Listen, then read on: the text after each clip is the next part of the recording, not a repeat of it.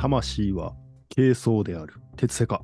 はい、えーこの番組は、えー哲学を知りたい3人が、えー魂という全くよくわからないことについて、えー聞きを読んで分かった気になっている番組です。はい、磯です。もうです。ともきです。なんかこう、最初の鉄セカのところは何か言わなきゃいけない脅迫観念に駆られてる感が最近ちょっとありますね。なんて言おうかなって毎回考えてます。うんねともきさんはね、台本とか用意しなきゃ喋れないっていうふうに自分で言ってます。言ってる人なんで、ということは結構考えてきてんだろうなというのがなんか、ね、そうっすね、そうっすね。うんみ見て取れるって可愛いなって思いますね。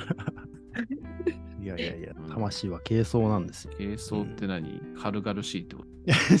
違う違う違う。違う違う違う違違うう。前回散々やった、あの、うん軽装と質量のやあー軽装員と質量員ね。はいはいはいはい。そうそうそうそう。もうリスナーさんにも全然伝わってなかったで、おなじみの。なるほど。ラブホが軽装で材料が質量ってやつね。そうそうそう。それをね、伝わってもないのにね、もう一回こすっていこうかなみたいなはいあーなるほどね。感じで思ってますと。っていうか、まあ、そのアリストテレスがこういうふうに言ってるんで、うんそう言わざるを得ないんですけど。っていうか、魂っていうか軽装じゃ質量ない。うん、まあまあ、だから質量は肉体なんですよ。うんうんあーまあ、そういう関係っていう感じですね。まあまあ、なんとなくわかるかな、みたいな。さすがさすが俺の大好きなアリストです。わかりやすい。そうそう、アリストテレスにはね、まさに魂についてっていう著作があるんですよね。おううん。魂についていろいろめっちゃ細かく研究してるみたいな。一応読んだんですけど、あの、もうかいつまんでしか読めないっていうか、いや、何言ってんだろうみたいな感じは 若干ありつありつつ、まあ、まあ、なんか、うーん、まあ、分かった範囲でちょっと言いますということで、うん、まあ、やっぱアリストテレスにとって、やっぱ魂とは、まあ、軽装ですとは言ったんですけど、うーんと、もっと広く言うと、こう、動植物の原理であるっていうふうにやっぱ定義していて、その生きることとか生存することに関わる原理だというふうにもやっぱ最初に言ってるんですよね。でこれはやっぱかなりこう伝統的なギリシャ人の魂観に近い感じが、うんまあさこの間のね、あのピタゴラスとかに比べるとうんだいぶ近いかなって感じしますよね。はいうん、で、プラトンもね、その魂を3部分っていうのに分けましたけど、やっぱアリストテレスはもっと細かく分け、分析していくみたいなことをするわけです。で、まあ特にね、こう生物調査をやっていたアリストテレスですから、あの、プラトンが言うところの欲望の部分っていうのをもっと細かく分析していって、まあ、まずやっぱ生物には感覚というものがあるよ。それはやっぱ基本的に五感だよねみたいなのもまあこれアリストテレスが最初に分類したのかどうかもわかんないんですけど、まあちゃんとそういうことを書いてたりすると。で、まあその感覚という意味では、やっぱりこう第六感みたいなのとか、まあそのセブンセンシズな、そういう感覚みたいなのは、やっぱないっていうふうにアリストテレスは言ってるんですよね。まあ多分ピタゴラスとかはね、その第六感みたいな感じでこう語ったりしてたらしいんですけど、うん、まあなんかそれはこうなんだアリストテレス的にはその、えー、と欲望の部分とかその感覚に司られてるなくてその知性の部分の話をしてるだけでしょみたいな感じで話していくっていう感じですね。うん、でえっ、とまあその最初に言ってたあ魂は軽装であって、えー肉体は質量だっていう話なんですけど、うん、まああのその前のアリストテレス会の時に言った通り、うーんアリストテレスは、その、まあ、魂はこう、うん、魂がその動植物にとっての形相であるってことは、やっぱこう、一人一人一つ一つ違う形相を持っているみたいな言い方をしてましたけど、だからあれはこう、その形相、一人一人違うものっていうのは、魂のことなんみたいな感じなんですよ。うんでその魂が軽装であって、肉体は質量だと。だから、こう、なんていうのかな、アリストテレスは、魂と肉体は基本的にもう一体のものだ。その、形相と質量が、うんと、こう、まあ、基本的にこう連関していくみたいな説明をアリストテレスの時にしてたと思うんですけど、まあ、それと同じような感じなんで、基本的にこう、分けることはできないんだよ。うん。感じのことを言っていくと。だから、軽装と質量の関係なんだと。こう、なんだ、コンクリートなしにラブホテルができないように、あの、卵なしに鶏が生まれないように。こんな感じで、こう、人間の魂も同じで、肉体なしで存在することはできないと。うん。うんうん、逆に言うと、こう、魂のない、だから魂がないっていうか、いうことは軽装がないっていう、その軽装には目的員とかね、指導員とかも含まれるわけなんで、目的とか軽装のない、ただの肉体っていうのは、それはもうただの死体というか、なんかまあ英語で言うボディみたいな、なんかそういう感じ？うん。いいなわけです。もう、こう、ラブホテルが廃墟になってしまったら、もうなんかラブホテルじゃいみたいなうん、の、こう目的を果たしてないみたいな感じ。うん。うん。で、捉えてうん。あのちょっと魂の話と違うんだけど、うんうんうんあのまあ軽装員っていうものになるわけですか。はいはい。魂が抜けたら死体になってたけど、ん。こうその辺のた、まあ、今言った目的を失ったものっていうのはどういうものになるっていう考え方？なんかね、まあ、そんなに読み込めてないんでは、その書いてあんのかもしれないですけど、あんま書いてなさそう。うん。結構やっぱ、いいろんな解釈できるよな、みたいな感じなんですよね、アリストテレスが言ってんのって。だからこそなんかいろんなこう後世に誤解がめっちゃあるみたいなことを言われてるんだろうなっていうのはすごいよくわかるなっていう感じなんですけど、うんそう。なんかこう軽装質量軽装質量軽装質量つって言って、うんねうんうんうん。何でも軽装は質量になりうるよ、だうん。何かの軽装員の質量になりうるよみたいな、うんそんな話はあるわけだけど、じゃあ死体は何？っていうね。そうだよね。ね、だから死体はもうまあそうその意味では多分死体っていうような 軽装になっちゃうっていうことなんでしょうけど、うん、まあどうどう捉えればいいんですかね。みそでさんも土に戻る。うん、死体は土に戻るとかそう。わかんない。その辺も多分アリストテレスは語ってないからよくわかんないんですけど、うん何からできてるって。まあまあまあ、まあ元をたどればあのアリストテレスもあの4元素を言ってたんですよ。火とね、水と空気と、うん土か。それから、まあ基本的に質量因の原因はそれだよみたいなことを言いつつ、まあ、それらの組み合わせによってできてるみたいなことは言ってるんだけど、うん、それはあくまで質量である。うん大事なのは軽装なんだっていうことを強調してるって感じですね。なるほどね。ううんん。まあ、すみませんね。いやいやいやいや、まあでも本当、うん、わからないところがね、多すぎるんですけど、うん。まあまあまあ、そんな感じで、だから、まあ割とこう、魂と肉体は、え軽装と質量の関係なんだから、一体のものであって、分離することはできないんだよっていうことを、まあ割と強調しているような感じなんですよ。だからまあ当然、輪廻転生とかはありえない。うん。わけですね。その軽装質量っていう関係でいくと、まあその、おミソさんという軽装、まあつまり魂のことですよね。うん。そのアリストテレスの論に従うと、はい。そのミソさんを形成する、その、なんだ、オリジナルな肉体という質量によって、その魂は、その軽装として現れてきてるわけなんで、うん、そうだからそさらにその肉体はミソさんのオリジナルのタンパク質とかね水とかそういう質量によってっていう関係だったわけですだから全部がオリジナルだからこそそのなんかモーさんの魂がミソさんに入ることもできないし輪廻転生もできないっていうようなまあ理屈で言ってるわけですアリストテレス的には。っていうのをめっちゃ強調してたんですね前半部分で。うんだけどなんか最後の方にここであれってなったんですけどなんかまあちょっとねなんか難しい言い方になるんですけどそのアリストテレスもえっ、と C 知性のこと？C 知性は一種の実体であって身体のうちに生じるが滅びることはないようであるとかって言ってるんですね。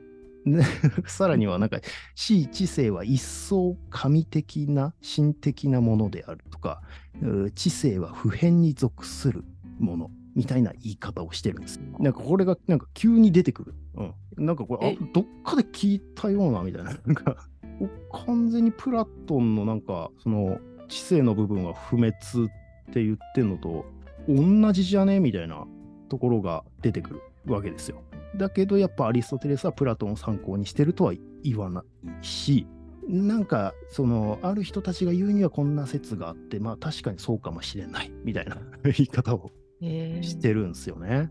揺らいじゃった。揺らいじゃったのか。由来ずっじゃと書いてた。というか、その多分、まあやっぱり魂には、まあ、厳密にいろいろ、その知性の部分も、うんあのアリストテレスはもっと細かく、えー、と知恵とかね、えーうん知識とかなんか技術とかもっと細かくいろいろ言ったりしてるんですけどうん分類したりしてるんですけどまああのうんやっぱ確かにそのうーんとなんだろう魂と肉体は一体なんだけど知性は違うよねっていうのはそのうん あのやっぱ思ったみたいなんですよ。まあなんか、滅びないってこと？滅びないってことだよね。あそうそう、滅びない。体と一緒には。だからまあ、言ったらこう、まあ、情報みたいなもんじゃないですか。まあ、その、なんか、みそさんもね、なんか、イデアは情報かもしれないみたいな話をうん。されてたと思うんですけど、うん、その情報、その技術とかもそうだし、そういうのって伝承していったりするし、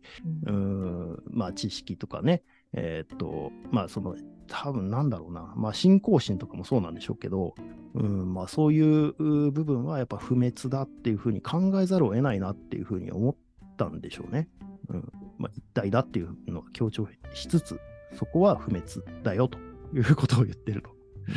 うん、でも言っちゃってもそれだけはうん。なんかこう独立していいけど、何にもつなげられないからどうしようって感じだよね。うん、説まあ、明がつかないというか。あーだからやっぱね、この辺がこう、お自然学、まあ、前回もそうなんですけど、自然学っていう、こう自然をいろいろ探求してた、そう物理学的な物理現象を探求してた中から、いや、それだけだとちょっと説明つかないなみたいな部分が、その不動の動作とかもまさにそうなんですけど、うん。そういうのはもう形事上学っていう、その、うーんと、だからメタ、なんだっけ、メタピュシス、うん、っていう、その、だから、えっ、と、物理学を超えるメタな存在、うんに、えーそこで考えることだよね。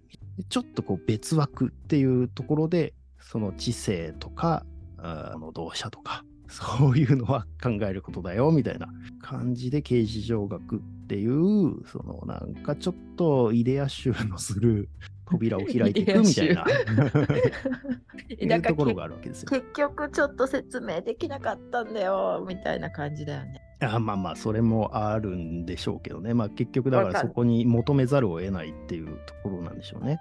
まあでもなんかね、わかるような気がするんだよな。なんか仕事とかででも、なんか資料とか作ってるんです。作ることとかって、うん。こう、サクッとまとめてえなと思って、あ、サクッと1ページものでまとめたいな、みたいな感じで作っていくと、うん。いや、こことここやっぱ分解して考えねえとわかんなくねっつって2ページになり、さらに2ページ目を作ってる時に、いや、ここもこれ別の視点で見ないと多うん。分理解できねえべっつって3ページになりみたいな、なんかそういうのを結局繰り返していくみたいな話があるのですよ、僕なんかも。なんかそれと同じで、やっぱ考えて、考えて表現しようと思った時に、ここ別のやっぱり枠として考えないと無理じゃねえみたいなのっていうのがうん発生してくるっていうのはななんかわかんなっていう感じがする。はいはいはい。うん感じなんでしょうね。うん。真剣に考えたからこそ出てきて、まあそこから哲学といえばこの形事上学みたいな感じに逆にみんななっていくみたいな存在とは何かみたいうんなところに行くって感じだね。まあだけどこうなんかアリストテレスがやっぱね残ってんのも断片的すぎるしそもそもなんか結構謎めいてる部分が多いんで、まあ、不動の同社も本当に何が言いたかったのかっていうのはなんかよく分かってないっぽいっていうかこういろんな解釈がやっぱりありえたりとかするらしいんで、まあそれが逆にこう哲後の哲学者たちの想像力をかきたてるような感じになっていくみたいな話はありますね。なるほどね。うんうん刑事上学をもう一回ちょっと説明してもらってもいい？説明してもらえないんですけど あの大体でいいんだけど、まあ私も読んだりしてもいまいちよくわからない。うんうんうん、そうですね。形事上学っていうのは、うん、だからメタピュシスなんで、その、おうーっと自然学を超える。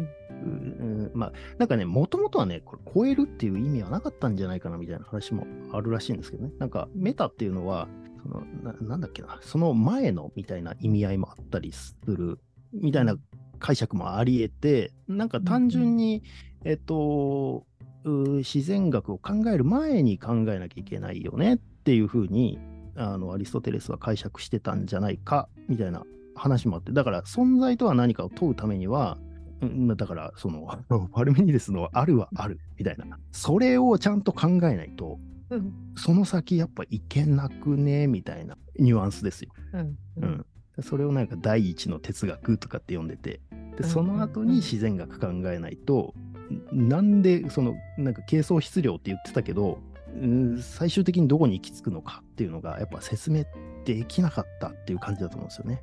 うん、あとはまあどうしても質量にあの原因を求めたくなかったっていうのがデモクリトスを否定したかったと思う。だからそのそこにはえっ、と何理屈みたいのでは発見できなかったそこそこ以外のものがうんうんうん警視庁枠。まあ理屈は理屈なんですけど理屈なんですけどこうななんていうのかな。うんとこう多分現象界のこのあの実際の現実の世界だけのことを考えていてもう分かりえないみたいな感じだと。そのだからあるあるが何かっていうのはこのうん。なんかこ この世界をどれだけ分解して考えたって分かんないですよね。だってそのなんか超弦理論に行ったところでなんでこれがあんのみたいな話なわけで、量子力学の話をしたって。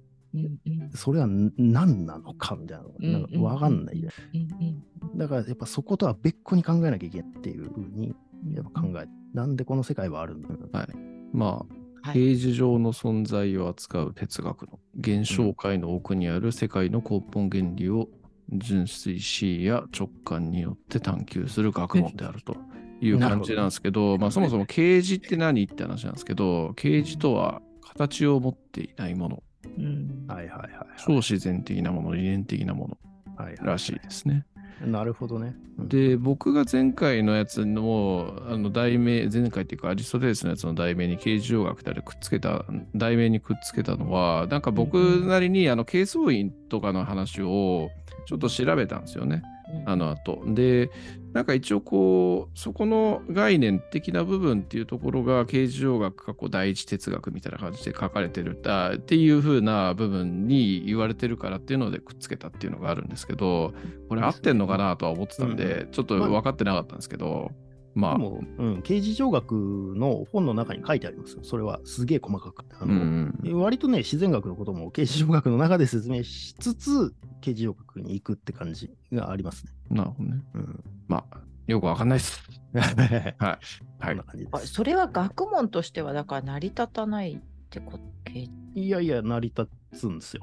だからそれを、こう、それを、まあ、僕ら、僕みたいな凡人には分かんないんですけど、それをこう、なんかちゃんと学として、えっ、と、ちゃんとやり出したのはやっぱアリストテレスなんで、そこがすごいなっていうところです。それがみんなこう、なんでこの世界はあるんだろうねっていうのをうん、ちゃんと考えるきっかけになっていくっていうか、あのーなんかね、す締めに向かえないですけど、こう、い要はですね、あの、現象界から超越したものっていうのを、こう扱うもの、形のないものについて学問し、探求していくのが刑事上学史だと思うんですけど、こう現象界から超越したものの概念としてやっぱ一番有名なのってイデアだと思うんですけど、うん。イデアについて、プラトンはうん。曖昧にしか言ってないんですか？イデアっていうのはこういうものよみたいな、そういうところの探求みたいなのっていうのはプラトンはしてないんですか？なんうーんなんかねあ、プラトンはしてないかもしれないですけど、うん、あ、いや、これはあれか、パルメニデスか。パルメニデスの後の弟子のゼノンとかは、なんかその、あるはあるっていうのは、うん。なんか、球体だみたいなこと言ったりとか、なんか、ま、丸いんだよみたいなことを 言い出したりとかしてるんで、うんうんうん、まあ割とそれに引っ張られてるところもあったりするのかなとか思ったり。うんなんかこう、まあ、プラトンがイデアっていうものはあくまで概念としてうん。言っているのに対してアリストテレスはその概念をより深くうんうん。なんかね、分解していこうと、うんうんうん、分解できねえのにうんうん。ようなそんななんかあがきを感じるなみたいな感じがちょっと今の話聞いてた二人の話を聞いてて。うんうんうん。うん。そうです。うん。私やっぱアリストテレスは現実のその古物一つ一つにケイソイデアうん、エイドスを見出してたわけなんで、うんうん。うん、だからまあまあもうその時点でまあああるとは何かみたいな問いにはなってるんだとやっぱりその目の前にあるんだよっていうことを言いたいでそれを言うためにはやっぱ刑事上学に行かざるを得ないっていう流れなんだと思うんですよね。レポートが3枚になっちゃうっていうことと同じってことだね。なんとなくそういうふうに理解すればいいかな。うーん、まあちょちょっとなんかもうちょっとね、この辺も噛み砕いて説明できるようにしたいなと思います。あれです。レポートは分割化だということで。あそういうことなんですね。なるほど。え、1枚にまとめないといけないってことですか？ああ、いやいや、一枚にまとめなくても分割可能ということですよ。うんうん、はい、デモクリストで、そうそう本当に。そして解釈の余地を残してもいいということですよ。あそっか すみません、締めのソクラテスに。はいはいはい。そうですね。ははいい、すいません。で、えーまあ、やっとソクラテスに戻ってくるんですけど、じゃあ、そのソクラテスの言った魂へ配慮せよ、魂への配慮みたいなの、何だったのかっていうところですよね。これはもうまさにソクラテスの弁明の中、あのそのプラトンの対話編のソクラテスの弁明の中で、まあ、いろいろ長々とね、あの演説をしてるんですけど、まあ、その中で有名な言葉として、その、君たちアテナイ人という知恵と力において最も大きく、最も高名な人であるにもかかわらず、どうしたらどれだけ多くの金銭が手に入るか、名声や名誉が得られるかということばかりに気を使って、そんなことで恥ずかしくはないのかと。資料や真実については、そしてどのようにした魂ができるだけ優れたものになるかということには気も使わず、心配もししないのかというようなことを言ってると。つまり、まあ、資料、真実、魂になぜ配慮しないのか、そしてなぜ金や名誉にばかり配慮しているのかということを言ってるわけですね。でまあ、他にもできるだけ良きもの、資料あるものになるよう、自分自身を気遣うよりも先に、ただ自分に属するだけのものを優先して気遣うようなことをしてはならない、みたいなことも言っていて、まあまあ、簡単に言うと、明らかにまあそのプラトンとかアリストテレスの言う魂の知性の部分に配慮せよっていうようなことを言ってるわけですよ。うん。まあまあ、これもだいぶ解釈の余地があるんですけど、うんまあ簡単に言うとそんな感じでもいいんじゃないかなって思ってるって感じですね。で、まあその自分自身だけに属する、その肉体とかね、えー肉体的な美しさとか、えーそれこそ魂の欲望の部分とか、危害の部分なんかに配慮するんじゃなくて、知に配慮し、知を求め、知を愛すること、知を愛することに配慮せよということを言ってるわけですよね。つまりこれはもう哲学の勧めなわけですよ。そう。だからこれがもう、それこそワンピースのゴールドロジャーみたいな感じで、あの、この世の全てをそこに置いてきたみたいなね、探せみたいなのと同じように、そのソクラテスのなぜ魂へ配慮しないのかの一言によって、こう世界は大哲学時代に突入していくみたいな。なるいうね、まあ、だいぶ無理やりな解釈な気もしなくもないんですけど、うん、まあまあ、こんな感じだと思うんですよね。その、ちやっぱり知恵、知識とか、そこの部分にいなぜ配慮しないのか。まあこれ、まあ、いろんな言われ方はするんですけどね。まあ、一般的にはなんか、知徳一致とかって言われて、その、うんソクラテスは、その、知と、だから、徳う。うんんとを、まあ、一致す一致させろっていうか、まあ、そ同じものなんだよみたいなあことを言ってたりするんですけど、まあ、ちょっとこの説明するとややこしくなるんであの余計わけわかんなくなるんですけど、でまあ、そのソクラテスの魂への配慮っていうのは、その哲学の勧めだったっていうところを言いたいがために、長々と説明してきましたと。なるほど。えーそうか。でもここでソクラテスがそういうこと言ってくれたからみんなが頑張って勉強しようとかって思ったりしちゃってそれでさっき言ってた、なんか分解していく人が出てきたねプラトンとかアリストテレスとか？うんうんだから結局なんか私たちが言ってるスピみたいなこうなんかこうさっき言ってたさっきじゃない、うんうん前回前々回で言ってた霊みたいなものとかっていうのうんうんは、うんなんか意識的には持ってなかったんだね、ソクラテスの時には。ああ、そうかもしんない。うん。まあ、そのソクラテスもね、弁明の中では、その神々の話とかいろいろするんですけど、それこそ大門もするし、大門以外のことも、私はその神々に対してすごいこう、あの誓いを立てていて、あの絶対に嘘はついてないみたいなことを言ったりとかもするんですけど、うんと直接この魂が、そのやっぱスピっぽい要素はあんまりここにはないですよね。ないかなっていう感じですよね。すごいね。それが、それが言いたかったんですよ。うん。スピーチはないんです、みたいな。うん。嫌いだからか。スピが嫌いだから、それを あの誤解されたくなかったってことだねそうで。すね。そうなんですよ。そうそうそうそう。それがモチベーションの一つでしたね。はい、スピの人だと思ってたよ、私。だって。マジですか？ごめんうんなさい。うんうん。そうですよね。そうですよね。うん。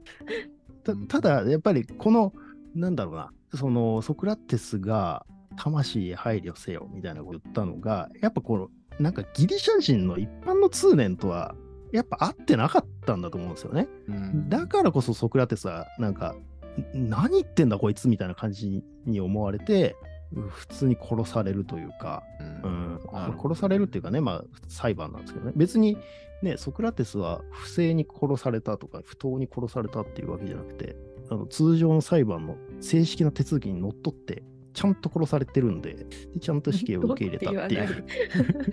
そうだよね。うんみんなが思ってたなんか神様に対してのこととかも、うんうんうんもうちょっとなんかこうもう今で言う魂っぽいことをみんな信じてたかもしれないのに、うんうんうんうんそうかもしれない。ソクラテスはなんかそうじゃないっていうふううんうんうんに理解しちゃってて、そうかもしれない。かもしれないし、いや、いや、欲望の方が大事でしょみたいなね。だって、彼らは、まあ結構ね、派手好きだしね、あーまあ戦争行く戦士とかも多いからね、その危害の部分とかね、意志の部分の方が大事でしょって思ってた人たちも結構いると思うんですよね。その辺の価値観とまあ合わなかったと思う。まあ、あとはね、ソクラテスも弁明の中でいろいろ余計なことをね、言ったりしてるんで、なんか、量刑決めるときに、なんかプリュ、プリュタネイオンだっけな。なんか、その迎賓館みたいなところで、あの、俺にふさわしい、その、量刑は、そのプリュタネイオンでの食事だみたいな。なんか、そこはなんかオリンピック選手とかね、オリンピックで優勝した人と、戦争で活躍した人とかが行けるようなね、えー場所。うんまあそういう人がこうなんか一生食ってもいいよみたいなね、権利を得る場所みたいなところなんですけど、わざわざなんか余計なこと言うようなところがあって、うん。あ のそりゃ嫌われるよね、ところはあるわけですよね。なうんなるほど。まあでもなんか、ね、さっきのゴールド・ロジャーの例えはなんとなくわかるような、分かったような気しますね。まあ、うん、ちょっと無理やりな感じはありますけど、うんうんそんな感じなのかなっていう、ワンピースの？ワンピースのね。みんなワンピース見てるけど、3回ぐらい見てなんかわかんないから、全部見ないとダメなのかな。いやいやいや、1回目見てればわかりますよ。ゴールド・ロジャーは。うん、最初に出てくると。じゃあ1回、一回目見てないから、じゃあ1回目見ましょ1 回目見て。う。途中なんか、ああ、なるほどねちょろっと。そういうことか。そう なの、これでこう、死を愛するということへの短所を開いていったんだという感じのことを伝えたかったんですね。なるほどね。で、今のソクラテスの言葉はプラトンの捏造ではないの？捏造の可能性は十分あります。十分ありますけど。わかんないよね。わかんない考えると、プラトンすごいね、さっきのピタゴラスの話に関してもね、プラトンがかなりフィルターかけてる説もあるみたいなとか、ソクラテスの言ったことは大体プラトンが間通ってるとか。そうなんです。だって、た多分だから、このプラトンは自分がこう魂の部分説みたいなのを持ってたんで、それに当てはまるように言ってるみたいなところも、まあ当然あると思うんですよね。ね本当にこう言ってたかどうかはわからないけど、まあ、この辺も本当哲学者によってだいぶ解釈分かれる。いや、本当にソクラテスはこう言ってて、プラトンはちゃんとそれに忠実にのっとって書いてるんだみたいな人もね、中にはいるって感じです。そんなことどうやってわかんだよみたいな感じなの。プラトンすげえな。なんかね、初初回の時かなんかに全ての哲学はプラトンの注釈であるみたいな、なんかうんうんうんそんな言葉を言っていたような気がしますけれどもそうで。す。あれもね、そちょっと間違ってたたんですよ。うんあのね、注釈じゃなくて脚注でした。あ 注釈だ。注釈じゃん。なんかね、正確には脚注らしいですね。あまあ、どっちもいいんですけど、でもすごいよね。それ言ってた？あ ?1 回目に。そうだ言ってた気がする。だいぶ前にね。プラうん、プラトンの、えー、全て注釈であるというふうに言われてますが、でが、もが、えー違うんですよ。パルメニデスの注釈をみんなつけてるね。そういう話をしてました。哲学者ともきの。だってこの前言ったかもしれないけどなんか本当なん哲学とか大事やつでパパルメディデスうん。出てこなかったからね、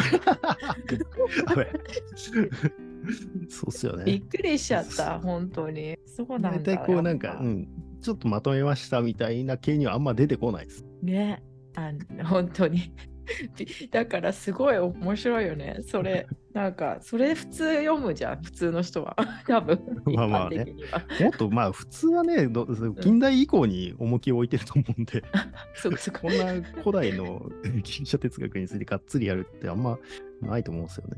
でもね今の言ってる人たちのことを理解するにはやっぱこの辺をちゃんとしてないと本当に、ねな何言ってんだっけって思っちゃうよね。いやー、そうなんですよね。うんまうんあ、ハイデガーとか全然知らないっていうか、全くわからないんですけど、ハイデガーとかもやっぱね、パルメニデスとかに戻ってったりするんですよね、ヘラクレイト。私たち結構何ヶ月もやってるんだけど全然なんか まだ紀元前だよね。うんいやいやいや、だから、紀元前から脱出するのが怖いんですよ。中世行くの怖いんですよ。もう鉄セカはいつも紀元前にいるってことにしようかじゃあ。英語を回帰するかもしれない。輪廻転生し続けるかもしれない。そうだね、そうだね。まだわ全部分かってないからさ、驚ろうかじゃあ。ねまあ今回も戻ってるしね、そもそもね。戻ってるから。あーヘレニズム行くっちゅう話どうなったんだよねしれっと戻るみたいな。うん。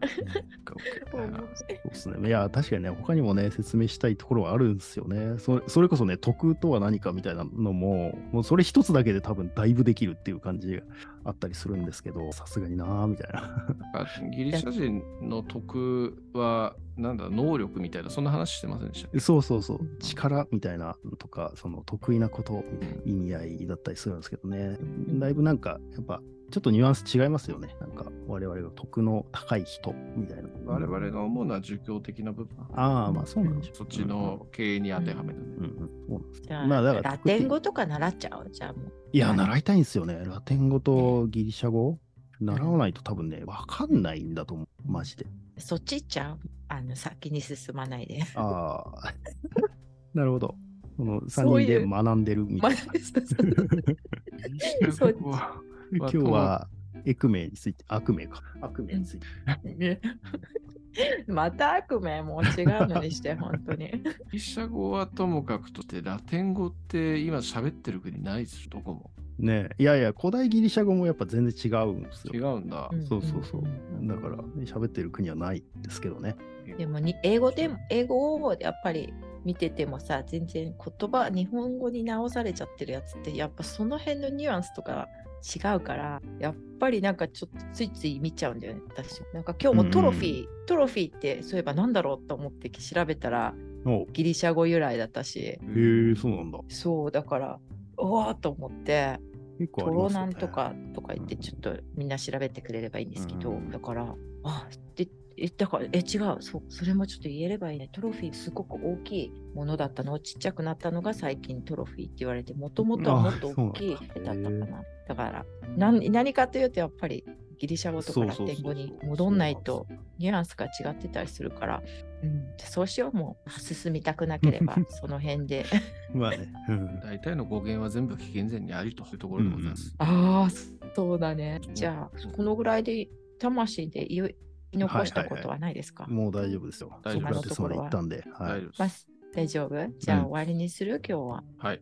はい。じゃあ、今日も最後まで鉄セカをお聞きいただきありがとうございます。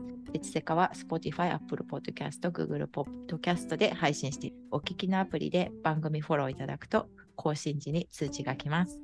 鉄セカお気に召しましたら高評価ボタンをポチッとしていただいたり、レビューを残していただけますと嬉しいです。と概要欄に Google フォームもありますので、そちらからファンレターなど、どしどしお寄せください。また、えー私とかは Twitter に住んでますので、ぜひ、ハッシュタグ、鉄セカでつけて、つぶやいていただくと喜びますというか、お話ししましょう。